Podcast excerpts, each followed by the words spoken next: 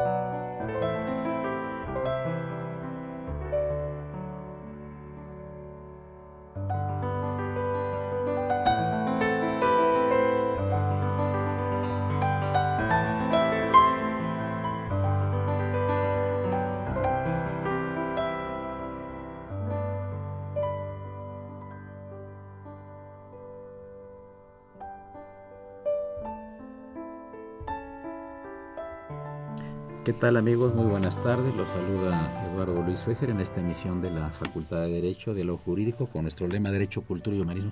Pues un viejo amigo de los micrófonos que no quería venir, el doctor Rafael Estrada Michel, director general del INACIPE, y no quería venir porque estaba muy ocupado, viaja mucho, tiene muchas actividades. Le dije, Rafael, vamos a hacer un programa que se llame Vida y yo, Rafael Estrada Michel. Bueno, puso el, amigos del auditorio, puso el grito en el cielo. No, no, no, no, no. Mejor vamos a hablar de otros temas. Yo no quiero apartar. Rafael eres una gente muy brillante, una gente muy interesante, un prestigiosísimo funcionario público y además con la cualidad de tener una cultura jurídica y universal muy amplia. Y yo sí quiero platicar unas cosas personales tuyas, porque sí me parece interesante para el público que el director de esta Instituto Nacional de, Ciencias Penales, eh, que es tan prestigioso eh, para nuestro país y que tanto bien le hace, pues tenga un titular de la categoría de Rafael Estrada Michel. Rafael, este, tú eres abogado. Así es, mi De la escuela. De la Libre de, de Magnífica y prestigiosa escuela. ¿eh? Pues sí, una decisión, como sabes tú, mucho mejor que yo, de, la Escuela Nacional de Jurisprudencia en los años del maderismo. Eh, pues una decisión contra las decisiones de un ilustre revolucionario que era el director de la Escuela Nacional de Jurisprudencia por entonces, don Luis Cabrera. Sí, claro. Es, es, una historia apasionante. Personaje muy polémico, ¿verdad? Muy polémico, muy criticado por alumnos y profesores que venían del positivismo y del porfiriato. Eh, y entre otras cosas simpáticas les prohibió, por ejemplo, eh, tener dos cursos de derecho romano, con lo cual estalló eh, toda la cátedra de don Jorge Ver Estañol, eh, que había sido ministro de Educación y que luego volvería a ser ministro de Educación en el gobierno usurpador de Huerta. Eh, y bueno, muy prestigiados abogados del momento como don Agustín Rodríguez, nada más y nada menos que don Emilio Rabaza y demás, se unen a esta rebelión contra, contra el Gran Cabrera, que es un personajazo poco estudiado que va a acompañar a toda la revolución y a la eh, no solo a la revolución carrancista, aunque principalmente a la revolución carrancista, eh, pues hasta más o menos el año 46, es decir, ya muy entrado eh, el régimen revolucionario, todavía don Luis seguía dando lata, ¿no? Un tipazo extraordinario. Yo no estoy cierto de eso y a lo mejor tú me puedes corregir o alguien del auditorio, pero me parece que él fue luego embajador en algún país sudamericano Creo que sí, Y tenía la costumbre de no abrir la correspondencia que le llegaba de las tierras sus exteriores. Entonces, un día se presentó un señor dice, eh, bueno, me voy a presentar, soy el nuevo embajador de, México en, Brasil, ¿no? Estaba en Río la embajada todavía, no, no se había hecho todavía Brasilia, ¿no? Fíjate nomás. Entonces parece que don Luis le, dice, le dijo, oiga, este, perdóneme, pero el embajador soy yo. No, pues es que no ha abierto usted la carta. Sí, y, empezaba a desempolvar ahí un montón de oficios. No habría nada de la... Entonces estaba su cese fulminante desde hacía varios meses y él seguía actuando como embajador. Era de ese jaez. Las ventajas de Este personaje. no Estamos hablando, antes de entrar, amigos, aquí a, a la cabina de Radio UNAM, muy agradablemente con el culto doctor Rafael Estrada Michel, sobre lo que fue el siglo XIX para México, ¿no? Qué tremendo, Tremendo, interesantísimo, de luces, de sombras. Quizá sea el siglo que haya marcado la historia de México. No sé qué opinas tú al respecto. Yo creo que sí, tú como humanista y como el psicólogo de masas de excepción que eres, eh, mi querido doctor Fejer, pues creo que puedes coincidir conmigo en algo que a primeras luces puede parecer muy exagerado, pero yo creo que desde el punto de vista de la psicología colectiva, si es que tal cosa existe, pues de la pérdida de la mitad del territorio es muy difícil que un país, además un país como México, con su coyuntura y con sus 300 años de eh, dominación virreinal española, pueda levantarse tan fácilmente. En ese sentido me parece que claro que marcó al país. También, desde luego, en el sentido del triunfo republicano sobre la intervención francesa, y en el sentido de, que hay que decirlo con claridad, en el sentido de que todos los padres de la patria, es decir, los padres de la guerra de la independencia, fueron fusilados por novohispanos, por realistas, eh, en el caso de Hidalgo, de Morelos, de Allende, por supuesto, o por los propios mexicanos, que es el caso de Iturbide y de Guerrero, para decirlo cronológicamente. Es decir, salvo el licenciado Rayón, de las figuras principales de la guerra de independencia, prácticamente todas murieron en el cadalso, lo cual es también para una psicología de masas más intuida que consciente, pues eh, creo yo devastador. Del otro lado está el luminoso siglo de los triunfos liberales y de, y de la república, como dijo Fuentes Mares se refugió en el desierto, ¿no? El luminoso episodio de las de las luchas de Juárez contra la intervención. Y luego, pues por supuesto, todo lo que tiene que ver con el establecimiento de la libertad de cultos, de la tolerancia religiosa, de la separación entre iglesia y Estado, que se dice fácil, pero en un país que llevaba 350 años de, de vida común, casi teocrática, entre iglesia y aparato estatal, aparato público, pues aquello fue una obra portentosa. ¿no? Sí, Así es que, como tú dices, luces y sombras. Desde luego la mayor sombra es la, la pérdida del territorio, la pérdida de esa guerra la guerra del 47, que es mucho más que la Mexican War, como le llaman los, los norteamericanos. Es en realidad la guerra de Norteamérica, es decir, una guerra que se peleó por ver, quién dominaba el espacio que estaba llamado a convertirse en el espacio eh, mercantil, comercial, de intercambios más importante de Occidente, el espacio norteamericano. Y como dice Brian Hamnet, la guerra la perdimos los mexicanos. Y eso todavía nos cuesta, nos cuesta mucho en términos de aceptación eh, de la circunstancia propia, pero también en términos del eh, influjo y la influencia sobre el concierto, concierto internacional. Fíjate que este, ya ves que varios personajes vinieron a México. Eh, uno de ellos fue Robert Owen. Robert Owen, que fue un socialista inglés que estableció una, una colonia en, los Estados Unidos de América, que se llamaba Nueva Armonía, New Harmony, vendió todas sus propiedades en Inglaterra, hizo mejoras a los obreros, les regaló casas, tenía en una ciudad que se llama Lanark, tenía una cantidad tremenda de fábricas y, decían que era un comunista trasnochado porque le regalaba a todos los obreros casas y les daba estímulos. Se adelantó a todas las legislaciones este, laborales, ¿no? Laborales del mundo. Y este fracasa él en, en esta colonia Nueva Armonía que tenía prohibida la religión y la propiedad y la gente lo único que tenía que hacer es eh, saber leer y escribir, nada más, y, punto. Pero fracasa en los Estados Unidos esta propiedad, se la compró a una eh, denominación protestante, y luego decide venir a México a platicar con Santana, al que le pide que le regale Texas y Coahuila para hacer una colonia socialista. Entonces, hay una entrevista muy interesante entre Robert Owen, el socialista utópico, con, en, la, hacienda de Manga de Clavo, que está cerca de Jalapa, ¿no? Y este, pues no llegan a ningún acuerdo. Don, don Antonio López Santana le dice que no, ¿verdad? Como, como más tarde la lo entrevistaba también la marquesa Calderón de la Barca y, que y opinó al salir de la entrevista que el caballo que tenía Santana era más inteligente que Santana. Así opinó la señora. Y qué retrato tan fabuloso De la época. Lo que, lo quiero, a lo que voy es a lo siguiente, si me permites.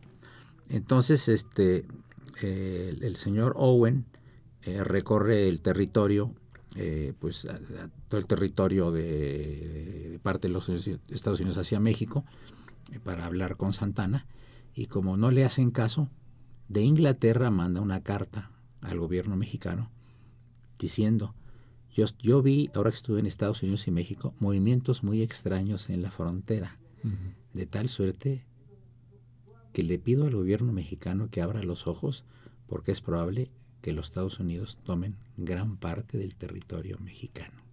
Y la carta quedó archivada en, la en, el entonces Ministerio de Relaciones, incipiente Ministerio de Relaciones Exteriores. Quiere decir que el señor Owen, a pesar de que Santana dijo que no le regalaba Texas ni Coahuila para hacer un ferrocarril y una colonia socialista, tuvo la visión de advertirle al gobierno mexicano que los Estados Unidos iban a tomar gran parte del territorio nacional, ¿no? Fíjate qué interesante, ¿no? Qué cosa más. Luego el, el, luego el sobrino de él, aquel era Roberto, Alberto Cowen, vino a México a fines del siglo XIX, logró meterse en la alta sociedad mexicana y logró que el presidente Manuel González, que era el, uno de los que ocupaba el cargo cuando Porfirio sí, el compadre de don Porfirio. Compadre, sí, sí.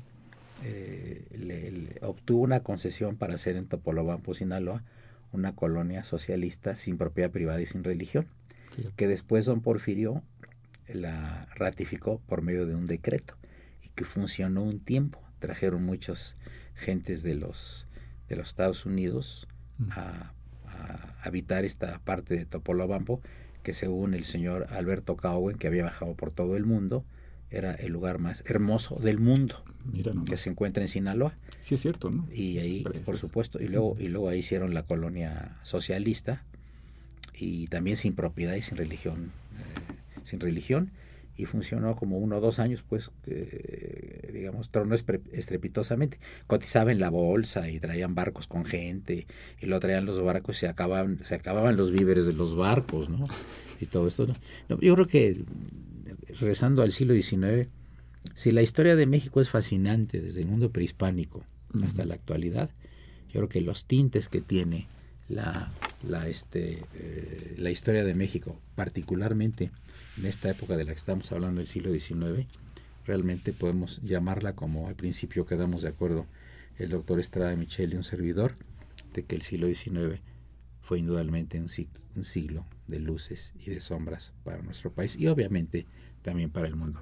Ya terminamos esta primera parte del programa. Les recuerdo que se encuentra con nosotros el prestigiadísimo jurista intelectual, historiador, doctor Rafael Estrada Michel, presidente del Instituto Nacional de Ciencias Penales. Soy Eduardo Luis Fejer, es el 860, esto era la Universidad Nacional Autónoma de México.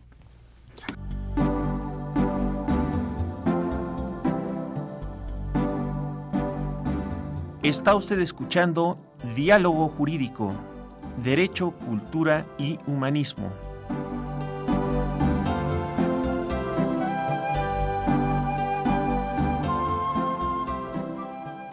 A través del 860 de AM.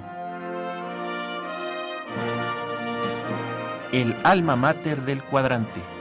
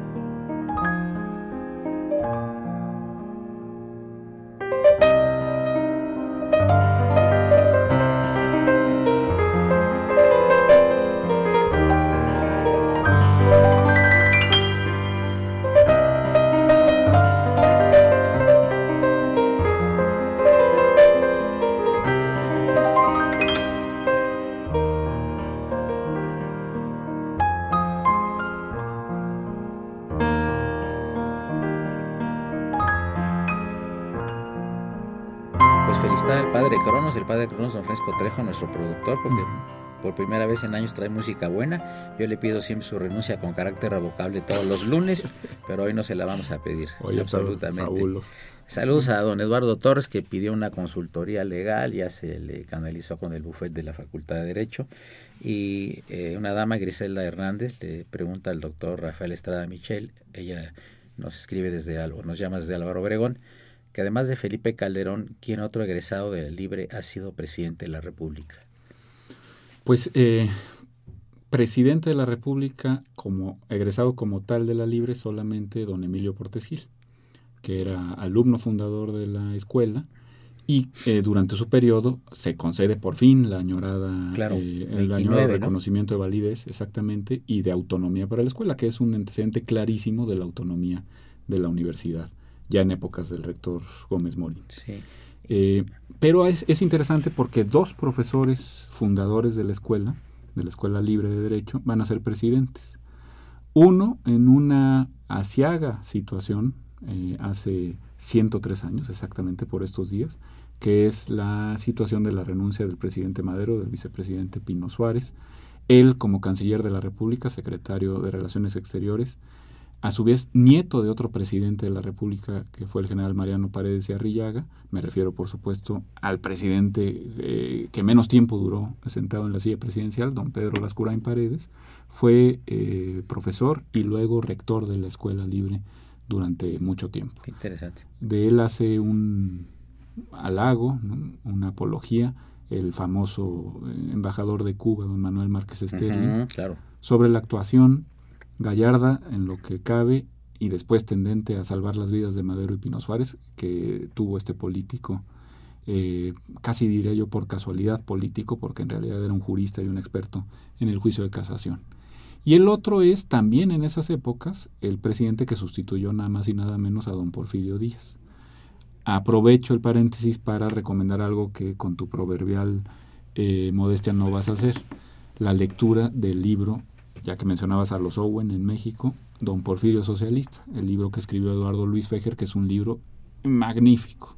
Yo, a mí me divirtió muchísimo, porque además está escrito con esa pluma magnífica que tienes, pero además, pues eh, creo que la hipótesis se sostiene por muchos lados. ¿no? Una de las vías en que eh, Porfirio Díaz quiso encauzar el desarrollo del país, sin tener que eh, depender de la influencia extranjera, sobre todo norteamericana, era precisamente estas eh, utopías owenianas.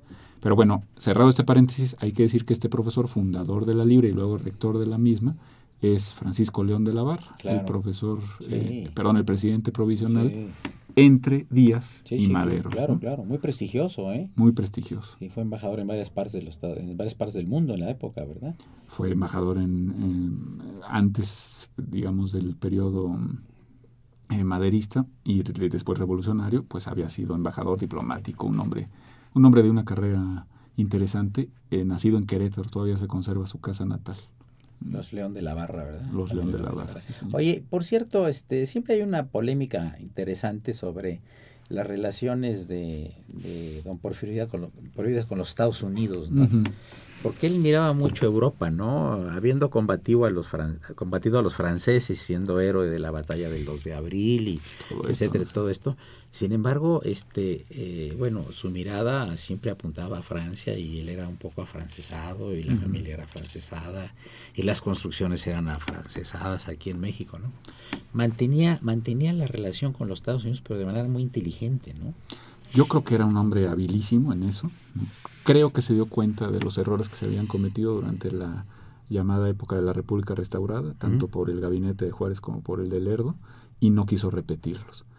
Y me parece que es muy sintomático del sentimiento de, de Díaz, que pudo haber sido un niño héroe. ¿eh? Si hubiera estudiado en el heroico colegio militar, habría tenido 17 años en el año 47 y habría estado ahí al lado de Márquez y de Montes de Oca pero no, no, no, estudiaba ahí. De hecho, como todos sabemos, estudió en el seminario, después en el Instituto de, Ciencias y Artes de su natal Oaxaca. Eh, pero a mí me parece muy sintomático lo que pone cuando visita la ciudad de Morelia y en concreto la casa natal del generalísimo Morelos. En el libro de visitantes especiales, el general Díaz eh, pone la siguiente leyenda. Eh, lamento muchísimo eh, la sombría, el sombrío fusilamiento de, eh, de José María Morelos y, la pérdida que, que, esto significó para el movimiento insurgente en 1815, si la independencia se hubiera conseguido merced al proyecto de Morelos y no al proyecto imperial de Iturbide, eh, nos hubiéramos ahorrado un siglo XIX lleno de vergüenzas, entre las que cuento principalísimamente la pérdida de la mitad del territorio nacional.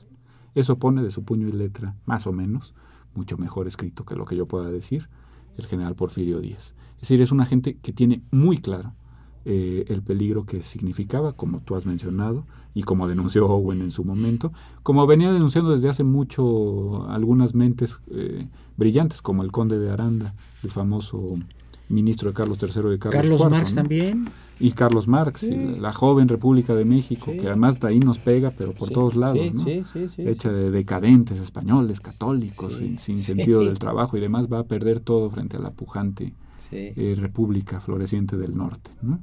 República de Libertades. Pues sí, tenían razón. Eh, hay que recordar que la guerra de Texas, pues no la hacen realmente los tejanos, ¿no? sino eh, todos estos eh, interesantísimos militares y colonos que venían de Tennessee y que pues eran buenos para las armas y para la política, ¿no? Sí. y pues como que descendían de, de grandes políticos sureños como Andrew Jackson y después el eh, mayor enemigo que ha tenido el país, que fue el presidente Polk, James K. Polk, que era llamado el Little Hickory, es decir, el Hickory menor, por referencia a su gran maestro en la política, que fue, que fue Jackson, ¿no? Andrew Jackson. O sea que por todos lados se encuentra uno referencias eh, muy, muy interesantes a esta relación tan tremenda entre México y los Estados Unidos. Tú y hemos platicado varias veces sobre un personaje que nos llama la atención a ti y a mí, amigos del auditorio. Por si, perdón, por si quieren ustedes llamar para dar su opinión, es el 55 36 89 89. Repito, 55 36 89 89 y la sin costo 01800 50 52 688. Repito, 01800 50 52 688. Me, me, me refiero a Fray Servando Teresa de Mier, Noriega y Guerra, Ujú. famoso don Fray Servando. Qué personajazo mexicano era él, ¿verdad? No, no, no. Y, Sí, y, y la bronca que tuvo cuando dio una homilía donde dijo que... Que no la Virgen de Guadalupe no se había parecido a Juan Diego, ¿no? Sí, que había Sí, sido no. Santo- en la capa de Santo Tomás, ¿verdad? Y que Santo Tomás en realidad era Quetzalcóatl. Fíjate que ahí estuve leyendo una cosa muy interesante, porque tal parece que era la intención de Fray Servando eh, el, el haber dicho esa cosa que para la época era una cosa terrible, de quitarle, digamos, al eh, pueblo español el concepto de dominación Ujú. A través de la evangelización. Claro, porque si México, incluso Fray Servando tiene un par de escritos sobre eso, si México quiere decir lugar de Cristo, lugar del Señor de la corona de espinas, mexicanos quiere decir eh, lugar de los cristianos. Claro. perdón, eh, es el toponímico de los cristianos. Claro, claro.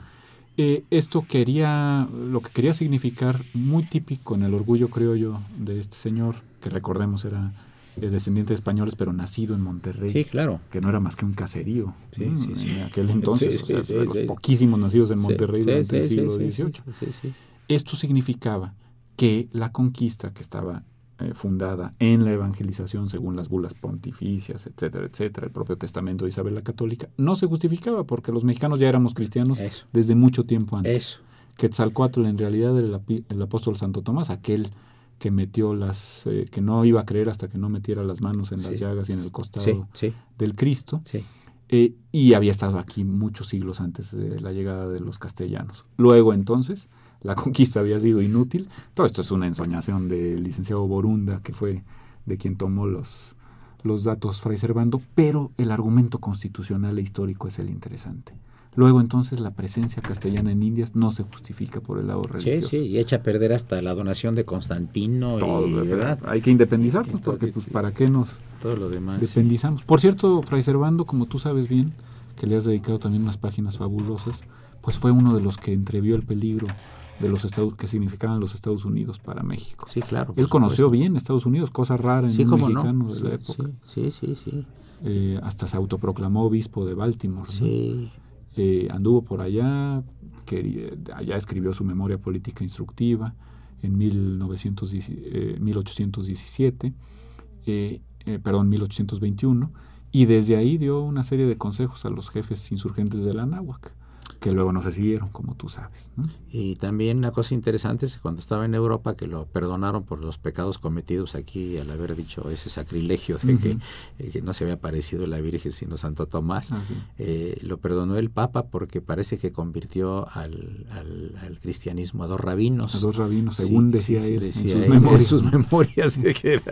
además lo querían casar también. Lo querían casar con la hija del rabino. Esto nos explica uno si se convirtió mucho el rabino. Sí, sí, sí, sí, qué, vida tan interesante. tipo genial, absolutamente. Se escapó de cuánta cárcel pudo. Y luego cuando iba a morir, que fue allá a Santo Domingo a, hacer su propia esquela. Sí, a llamar a todos a su funeral. Personalmente, ¿verdad? Pidió que, que, oficiara eh, y que le diera la extrema unción. Y luego que oficiara la misa de difuntos, un personaje que a ti y a mí también nos gusta mucho, su primo el Chato, como le decía, ah. eh, el padre José Miguel Ramos Arispe que en mucho fue... ¿Era primo de él? Eh, según Fray Servando era primo de él, en realidad no hay tal, según dice Arispe, no había tal parentesco, pero eran gente del norte los dos y confluyeron una y otra vez en muchas luchas políticas. Sí, claro, sí, sí. En cierto modo fueron adversarios, pero a la vez adversarios complementarios. Yo creo que se respetaban.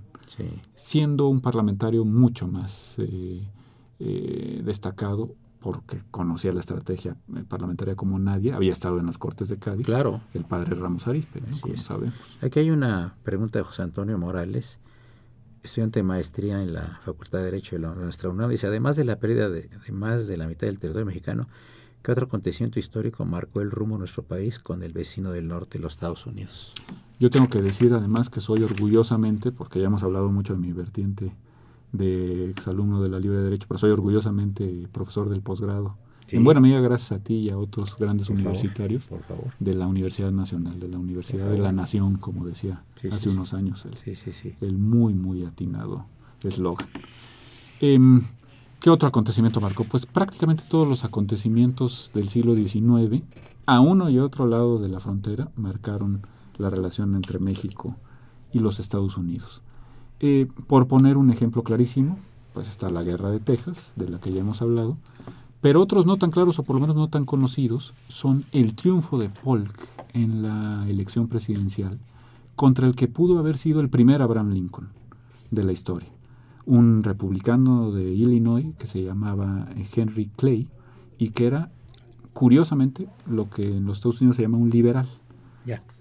Un hombre mucho más proclive a la abolición de la esclavitud, por ejemplo, que Polk, y un hombre mucho más eh, renuente a la guerra con México, que como tú sabes fue todo Hubieron varias voces que no querían la guerra con México. Entre otras la del, la del represent, el, el, hombre del Congreso, como dicen ahí, Abraham Lincoln. ¿no? Pero este hombre Lincoln se basaba en lo que había oído de su maestro Clay. Si Clay gana esas elecciones, además que era un hombre de una enorme popularidad en Estados Unidos, a diferencia de Polk, eh, si Andrew Jackson no hubiera movido sus, sus eh, mecanismos eh, político-electorales para que ganara su hijo político Polk, otro gallo nos hubiera cantado. En esa elección mucho del futuro de México se jugó. Amigos, llegamos a la parte media del programa. Les recuerdo que se encuentra de invitado en esta ocasión el prestigioso historiador y jurista, penalista también, el doctor Rafael Estrada Michel, a su vez director general del Instituto Nacional de Ciencias Penales. Es el 860. Esto es Radio Universidad Nacional Autónoma de México.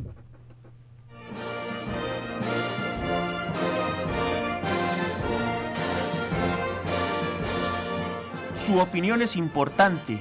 Comuníquese. Nuestro número 5536 8989. Del interior de la República 01800 50 52 688.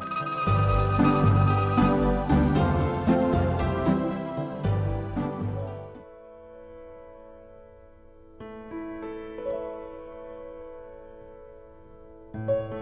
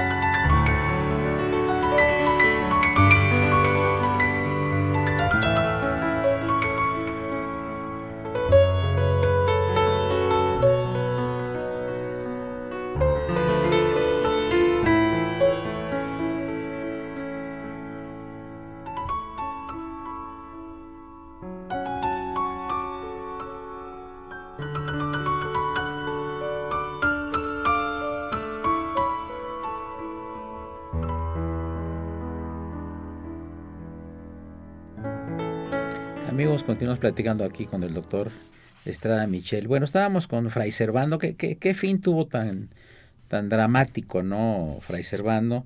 En el sentido de que este, pues, eh, lo enterraron y quedó momificado.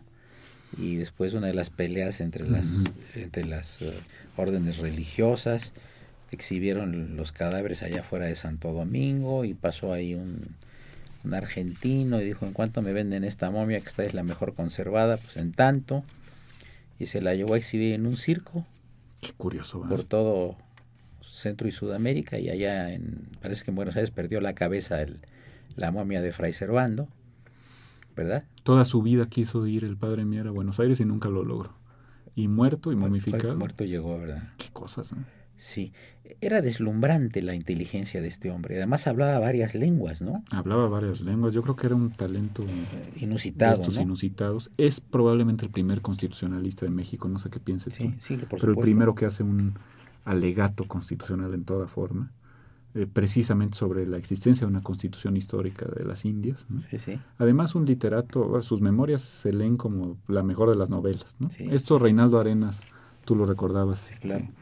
Eh, lo supo ver muy bien. ¿no? Es un libro ya de realismo mágico, nada más que 150 años antes sí. de 100 años de soledad. Sí, sí, sí, 100%. Oye, y, y, una cosa que es interesante también con relación a Fray Servando es eh, eh, la cosa que, se, que decía que no consideraba que México estuviera preparado para un federalismo, ¿verdad? Así es, el discurso de las profecías. Exacto. Qué curioso. Es su, gran pleito con Ramos Arispe. Exacto. ¿Podemos platicar de eso un poquito? Me encantará porque eh, el discurso de las profecías es curiosamente pronunciado tres días antes en el Colegio Máximo de San Pedro y San Pablo, que hoy es el Museo de las Constituciones de esta universidad, ahí en la calle del Carmen, atrás del Palacio Nacional y de San Ildefonso. Sí.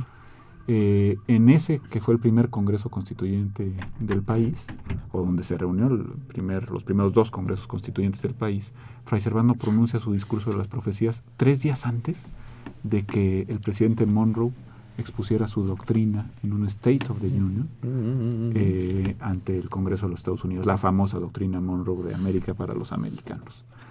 Obviamente no pudieron conocer ninguno de los dos el discurso del otro, pero el discurso de Fray Servando es tremendo. No se opone tanto al federalismo como a una cosa que tú eh, entiendes muy bien, mi querido doctor, que es el hecho de llamar soberanos a los estados de la federación. Es decir, el artículo quinto del acta constitutiva de la federación llamaba, como hoy se dice, libres y soberanos a los estados de la Unión, y lo que sostiene Fray Servando es que llamándolos soberanos, es decir, poniéndolos por encima de cualquier consideración, como estaba ocurriendo ya en Jalisco y en Zacatecas y ocurrirá tiempo después en Yucatán, a lo que se llamaba era una insurrección tremenda que iba a terminar por desmembrar el país. Entonces Fray Servando no se equivoca. Hay dos posibilidades, dice, la desmembración, esta es una de sus profecías, o bien la simulación. Vamos a simular que somos una federación de estados soberanos, pero en realidad vamos a aplicar un férreo centralismo. No es necesario optar por ninguno de los dos extremos. Podemos establecer un federalismo realista, acorde con nuestras circunstancias. Porque si no, a río revuelto nos va a eh, pescar la Santa Alianza, dice, los europeos, ¿no? que era el mismo temor, por cierto, del general Iturbide, cuando decide regresar desde su exilio europeo, que la Santa Alianza estaba, según esto, por invadir el país. No se equivocaban ni Mier ni Iturbide, porque un poquito después vendrá eh, unos años después la expedición de, del coronel Barradas, mm. eh, que envía a Fernando VII a reconquistar lo que fue la Nueva España. Eh, no necesitamos eso, necesitamos un federalismo acorde con nuestras circunstancias que parta de las diputaciones provinciales que hizo Ramos Arispe aprobar en la Constitución de Cádiz y que no venga con pomposas combinaciones de la Constitución de Cádiz con la Constitución de Filadelfia, sino establecer algo que ha sido luego el sueño de todo el constitucionalismo mexicano, algo análogo a nuestras propias circunstancias que no implique ni desmembración ni simulación. Se llama de las profecías porque tenía razón, no fue la Santa Alianza, pero a revuelto, en unos cuantos años se nos fue todo el norte del país y en unos cuantos meses de pronunciado el discurso de las profecías se nos fue todo el sur, porque se nos olvida, pero la Capitanía General de Guatemala se incorporó al Imperio de Iturbide y después a la República Mexicana, y de eso solo quedó como Estado federado a la Unión Mexicana el Estado de Chiapas, como todos sabemos. Sí, sí, sí. Eh, te mando una pregunta a la maestra Laura Esquivel. profesora de Derecho Penal en la Escuela Libre de Derecho. Y autora de Como agua para chocolate, por lo menos homónima. Además del libro Monarquía y Nación entre Cádiz y Nueva España, de tu autoría, doctor Estrada Michel, aquí en los micrófonos, ¿qué otro libro sugiere para comprender las instituciones jurídicas de la Nueva España y entender el contexto histórico de aquel entonces? Bueno, sugiero muy por encima de, lo que yo pude aportar en ese libro, que se centra mucho en el Congreso Gaditano, la obra de otros autores e historiadores que sin duda se han hecho cargo del tema mucho mejor de lo que yo he podido. Aquí enfrente de mí hay uno, ¿no? que es Eduardo Luis Fejer, hay que leer, creo yo que es importantísimo leer a Alfredo Ávila, el historiador, joven historiador del Instituto de Investigaciones Históricas de esta universidad, que tiene un libro uh, magnífico que se llama En el nombre de la nación y otro libro fabuloso que se llama eh, Para la libertad, los republicanos en tiempos del imperio. Creo que se explica muy bien en este par de libros el contexto. Y como tal podríamos eh, sugerir muchísimas lecturas sobre el institucionalismo eh, eh, en el primer México del siglo XIX y digamos en todo el siglo XIX. Pienso, por ejemplo, en la obra de la doctora Elisa Speckman, que es la secretaria general académica del INACIPE, por cierto, y es investigadora de históricas de la UNAM también, que tiene una vasta obra sobre el proceso penal que seguramente le interesará a la doctora Esquivel eh, durante eh, los años eh, básicamente de la República Restaurada y del Porfiriato, es decir, todo ese recorrido institucional. Y desde luego están las obras canónicas de un Andrés Lira, ¿no? presidente que fue en su momento del Colegio de México, y la obra de un gran maestro de la Escuela Libre de Derecho, hoy por hoy embajador de la República en el Ecuador, que es el maestro Jaime de la Arena Alfenocchio, como tú sabes, como es tu caso y el mío, o pretende ser el mío, historiador del derecho muy importante del país. Como, eh, para hablar de profesores universitarios, el doctor Soberanes, la doctora María del Refugio González, en fin, hay mucha bibliografía que explica muy bien, creo yo, el tránsito desde el punto de vista de la historia de las mentalidades, de la historia social y también de la historia de las instituciones jurídicas que no es tan fácil de abordar. Eh, eh, hay un personaje interesante que yo toco en clase, que es este Juan de O'Donoghue.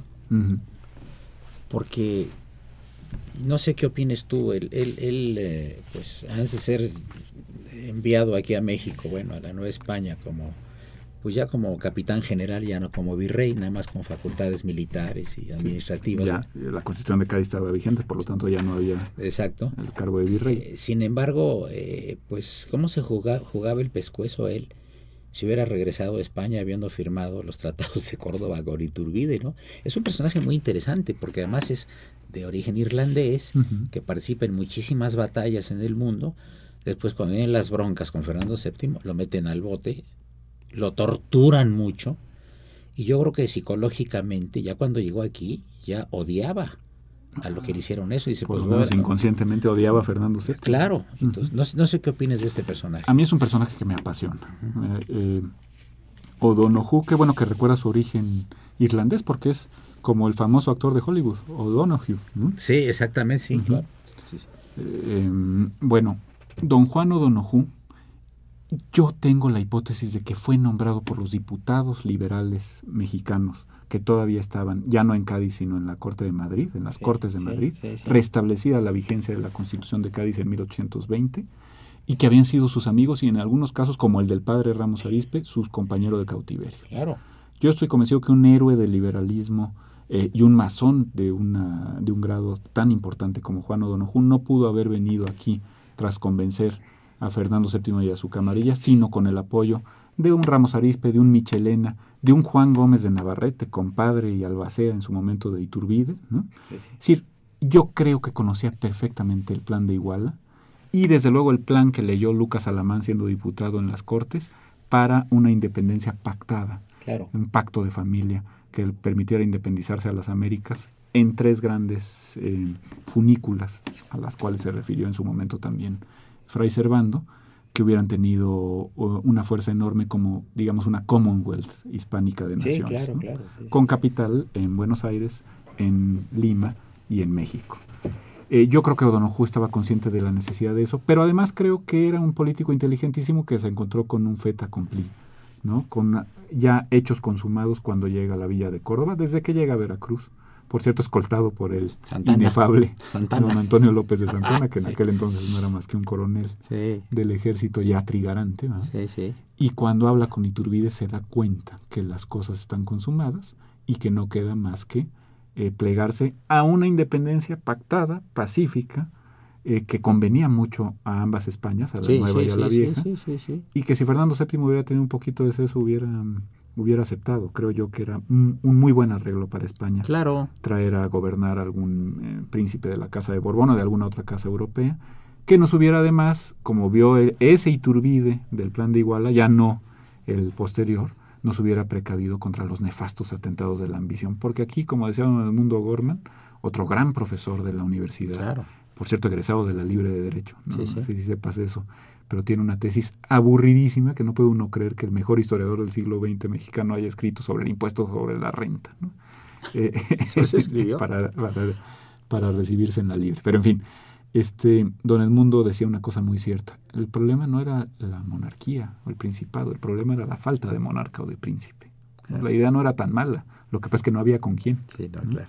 Bueno, O'Donoghue muere, como todos sabemos. Dos, tres meses después, Dos, ¿verdad? eh, un poquito después, ya ni siquiera alcanza a, a firmar la versión final del acta de independencia. Está ahí el espacio para su firma. ¿no? Aquí debería ir la firma del señor O'Donoghue, dice, porque había pescado.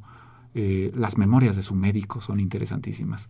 Eh, don Manuel de Codorniu, que publicó el INERM, eh, que ahora es dirigido por la doctora Patricia Galeana, ¿no? otra, por cierto, Grandísima de las historiadora. que Enorme que historiadora. para la sí. época, ¿no? Estupenda. Sí, sí, y doña. Josefina Zoraida Vázquez. Para terminar. ¿qué decía el médico?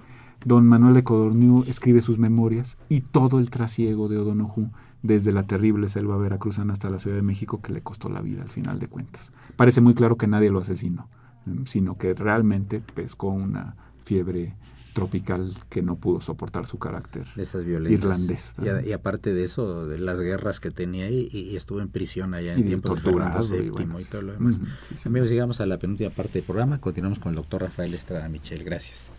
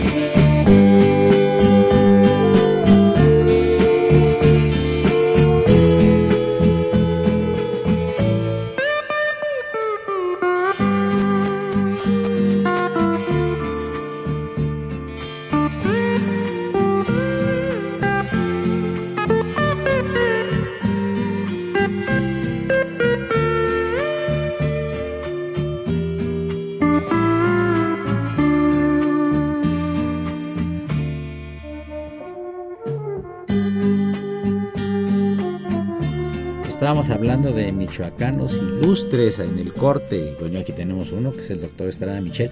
Pero háblanos de otros más y para allá, para como corolario de.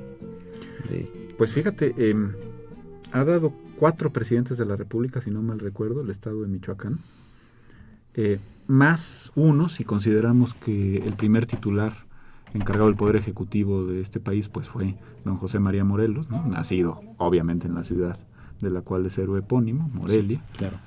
Eh, y un emperador, porque Agustín de Iturbide nació también en Sí. Valladolid, hoy Morelia. Que yo recuerde han sido presidentes de la República Anastasio Bustamante y el general Cárdenas, Sí. los dos de Jijilpan, Michoacán. Eh, y bueno, pues el ya recordado Felipe Calderón, ¿no? Eh, como michoacanos. O sea que, bueno, pues gente destacada eh, por todos lados. En muchos aspectos. Y ni se diga el tema intelectual, ¿no? Hay que recordar a don Melchor Ocampo y sus, sus pleitos teológico, político, morales con otro intelectual de excepción de Michoacán, que fue el, obispo Clemente Jesús Munguía. Yo creo que ahí la obra de don Vasco de Quiroga, luego de Miguel Hidalgo como rector del Colegio de San Nicolás, todavía ha dejado muchísima, muchísimo, muchísimo eh, por decir. Se me fue, se me olvidó un presidente michoacano importante de la época postrevolucionaria que es el ingeniero Pascual Ortiz Rubio. Ah, era de Michoacán también. Era de Morelia, sí. Qué bien. Marisela Domínguez Alfaro felicita al programa y a todo el equipo que conforma Diálogo Jurídico. Le parece excelente la calidad de los invitados y manda muchos saludos. También nos llega otra. Oye, preguntó doña Rosa María Rosales Ayala si podría yo repetir el autor del libro Don Porfirio Socialista. Está enfrente de mí y es el acreditadísimo profesor y conductor de este programa, el doctor Eduardo Luis Feje. Gracias. Lo publicó la Universidad Nacional y es un libro delicioso. Muchas gracias, muchas gracias. Rafael, eh, ¿nos puedes contar brevemente del INACIPE, por favor? Explicar qué significa INACIPE en cinco minutos ya que tenemos el programa. El Instituto Nacional de Ciencias Penales es un organismo descentralizado. Eh, está bajo la égida, porque preside su Junta de Gobierno la Procuradora General de la República es un centro público de investigación, esto quiere decir que tenemos una relación de investigación eh, de primer nivel, al más alto nivel, eh, con el Consejo Nacional de Ciencia y Tecnología y tenemos acceso a los fondos eh, precisamente de desarrollo en ciencia y tecnología para desarrollar investigación y capacitación, docencia y posgrado, publicaciones de muy alto nivel en tres materias básicas, aunque hay mucho más, que son la criminología, la criminalística, Sé que hace tiempo estuvo una de nuestras profesoras que son orgullo del instituto aquí en este mismo programa. Es decir, todo lo que tiene que ver con las ciencias forenses, los peritajes, eh, etcétera, etcétera. Y por supuesto el derecho penal, tanto en su vertiente sustantiva, teoría del delito, eh, etcétera, como en su vertiente eh, de derecho procesal. El nuevo sistema procesal acusatorio y adversarial ha sido, esto de los llamados juicios orales, ha sido una preocupación muy constante del instituto que ha capacitado como, yo me atrevería a decir, como ninguna otra institución en, en estos años de 2008 a 2016 eh, en que termina el plazo para instrumentar de manera cabal el sistema acusatorio adversarial en todo el país. Ha capacitado cualquier cantidad de agentes del Ministerio Público, de peritas, de peritos, de agentes de investigación. La verdad es que se ha hecho una labor, yo diría, si no fuera muy pretencioso, titánica, porque la reforma es así de estructural y así de importante. Por supuesto, pues eh, tocamos muchos aspectos de eh, historia del derecho procesal penal en el país, tenemos obra publicada al respecto, incluso el primer opúsculo que se dio sobre el derecho entre los antiguos mexicanos, los aztecas, que fue algo que publicó don Francisco de León Carvajal como su discurso de recepción en la Academia Teórico Práctica de Jurisprudencia en el primer año de, eh, del imperio de Maximiliano en nuestro país, 1864.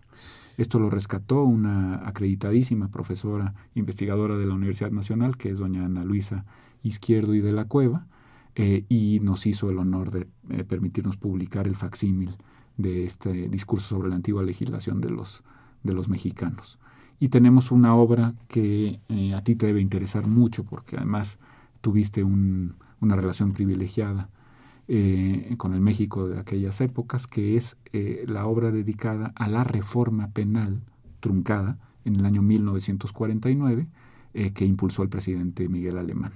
Esta obra la publicamos en conjunto con la Fundación Miguel Alemán y viene todo el proyecto de reformas, que era una reforma muy, muy estructural, muy sustantiva, que hubiera sido muy, muy importante para el país y para su proceso penal, por supuesto, el ámbito carcelario, desde el ámbito del Ministerio Público, etcétera, y tiene dos magníficos estudios introductorios, uno a cargo del doctor Jesús Zamora Pierce y el otro a cargo de ese universitario excepcional y admirable por todos los conceptos, que es don Sergio García Ramírez, uno de los grandes fundadores del INACIPE. Sí, claro, claro. Pues qué interesante. La verdad. También tiene ustedes una eh, área dedicada a las publicaciones, muy amplia, ¿verdad? Sí, sí, sí. El año pasado publicamos 70 libros, más o menos. Tenemos tres revistas también de investigación, de alta investigación científica, diría yo. La revista Penal México, la revista Iter Criminis y la revista de Ciencias Forenses eh, de criminalística en general. Eh, y bueno, contamos con un apoyo total de la Academia Mexicana de Ciencias Penales, de la Academia Mexicana de Criminalística, eh, que ha sido conducida siempre por el más grande criminalista, y, criminalista que tiene este país. afortunadamente entre nosotros está un doctor honoris causa y profesor emérito del INACIPE, que es el doctor Rafael Moreno González, y la Sociedad Mexicana de Criminología, eh, que encabeza otro universitario excepcional que tú conoces bien, profesor de la Facultad de Derecho por muchos años, que es el doctor Luis Rodríguez Manzanera. Queridísimo amigo y admirado jurista. También doctor honoris causa por el INACIP y profesor emérito de nosotros. Interesante. Y ya para acabar con esta relación privilegiada que tenemos con la universidad, te diría que uno de la, una de las grandes mentes jurídicas del país, para fortuna nuestra, además de profesor de la universidad, es... Eh, investigador emérito del INACIPE, que es el doctor Rolando Tamayo y Salmón. ¿no? es, nuestro genio jurídico. Yo creo que es eh, definitivo. ¿eh? la, gran mente jurídica. Sí, la gran mente jurídica del país, ¿verdad? Así es. Una, cosa excepcional. Nos está llegando todavía aquí algún último mensaje que nos trae aquí David.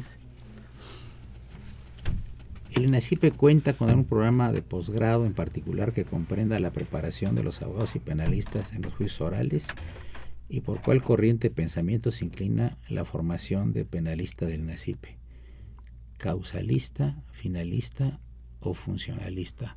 Tenemos dos minutos para contestar tan amplias. Lo, lo, lo, más fácil de contestar es lo primero. Tenemos una especialidad y una maestría en los llamados juicios orales, en sistema procesal acusatorio adversarial, para ser más precisos, eh, que ha dado muy buenos resultados. Presencial, ¿verdad? Tiene que ir a las clases ahí. Sí, tenemos un eh, diplomado eh, virtual ah, e learning también, también, en el tema de juicios orales. Y hemos dado, ya decía yo, una capacitación enorme a servidores públicos, no solo de la Procuraduría General de la República, sino de procuradurías y tribunales de los estados, con números eh, realmente impresionantes en el tema concreto del sistema acusatorio adversarial y mucho en conjunto con la Dirección General de Profesionalización de la PGR y con la Unidad para la Instrumentación del Nuevo Sistema de la propia PGR. En el otro caso. Bueno, procuramos ser, por supuesto, respetuosos de la libertad de cátedra. Hay muchas corrientes en el penalismo, como sabe muy bien don Juan Carlos Hernández. Eh, pero hoy por hoy, pues la que eh, claramente está eh, a la vanguardia es la corriente funcionalista, que combina muy bien con el garantismo que a nivel constitucional y de, y de derechos humanos está prevaleciendo, prevaleciendo afortunadamente en mi concepto en el país y en general en Occidente. Eh, y un poco, pues eh, el funcionalismo, como todos sabemos, viene a combinar las virtudes del causalismo y del finalismo, creo que con mucho sentido común y mucha capacidad de operación. Pues Rafael Estrada Michel, muchísimas gracias por tu presencia, tus comentarios tan interesantes, ¿eh? inteligentes y profundos y claros como siempre. Decía Ortega y Gasset que la claridad es la obligada cortesía del escritor, del maestro y del filósofo y tú caes perfectamente en esos presupuestos. Pues mira quién habla. Muchas gracias. Muchas gracias. Una operación de Socorrito Monza, a quien saludamos con el afecto de siempre. La imagen siempre grata del padre Cronos, don Francisco Trejo, asistentes de producción David Salinas y Raúl Romero Escuti. Soy Eduardo Luis Fejer, la mejor de las tardes. Continúa esto Radio Universidad Nacional Autónoma de México. el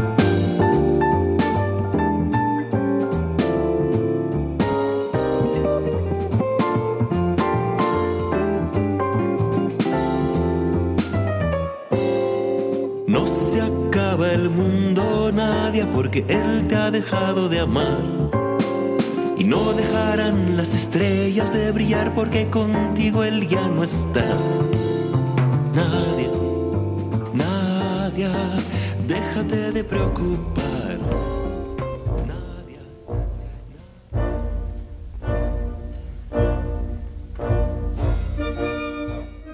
Diálogo Jurídico fue una coproducción de Radio UNAM y la Facultad de Derecho.